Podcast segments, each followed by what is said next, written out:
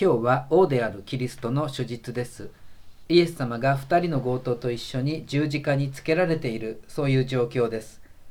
強盗の一人が御国においでになる時私を思い出してください。そう言うとイエス様はあなたは今日私と一緒に楽園にいると答えます。まあ、ここには私たちにとっての2つの大きな恵みが示されています。一つはこの強盗はあらゆる悪行の限りを尽くしてきた。でもちゃんと救われるということ。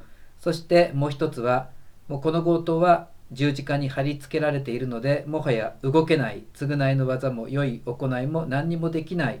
でも何にもしなくてもちゃんと救われるということ。この2つの事実感謝を通り越して愕然とさせられます。救いとはただひたすらキリストに寄りすがる。それが全てです。きっと私たちだってこの強盗のようにもう何にもできない何の楽しみもないあとは死ぬだけそんな絶望的な状況にでもならない限り本当に神様に立ち返ることなんてしないわけです。でもそんな私たちにイエス様は今日あなたは私と一緒に楽園にいるそう言ってくださいます。この「今日」という言葉この間のザーカイとの物語を思い出しますね。あの時も今日はあなたの家に泊まる。今日救いがこの家に訪れたってイエス様大喜び。イエス様は嬉しかった。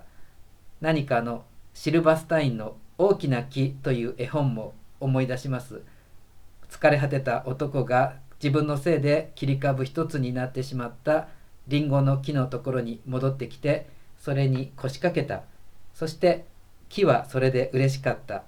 そうやってあの絵本は終わります。帰ってきてくれて嬉しい。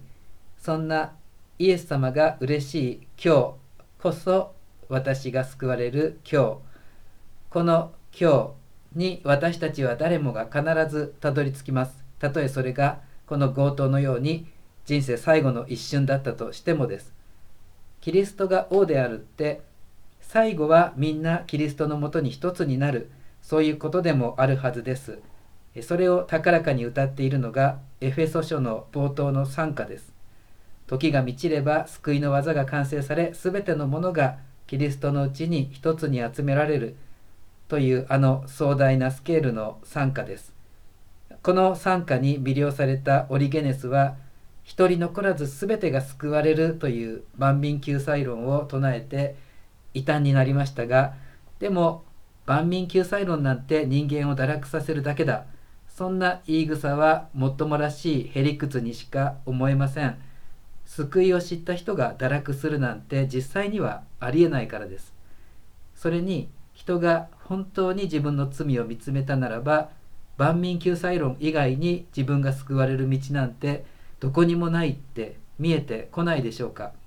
自分をちゃんと見つめたなら私は救われるけどあの人は救われない。だなんてそんなおめでたいこと誰が言えるでしょうかこの私こそが悪の限りを尽くしてきて死を迎えているこの強盗ですでもそんな私にあなたは今日私と楽園にいるというそんな今日が必ず来ます。もうただキリストの贖い、キリストの許しにひたすら感謝です。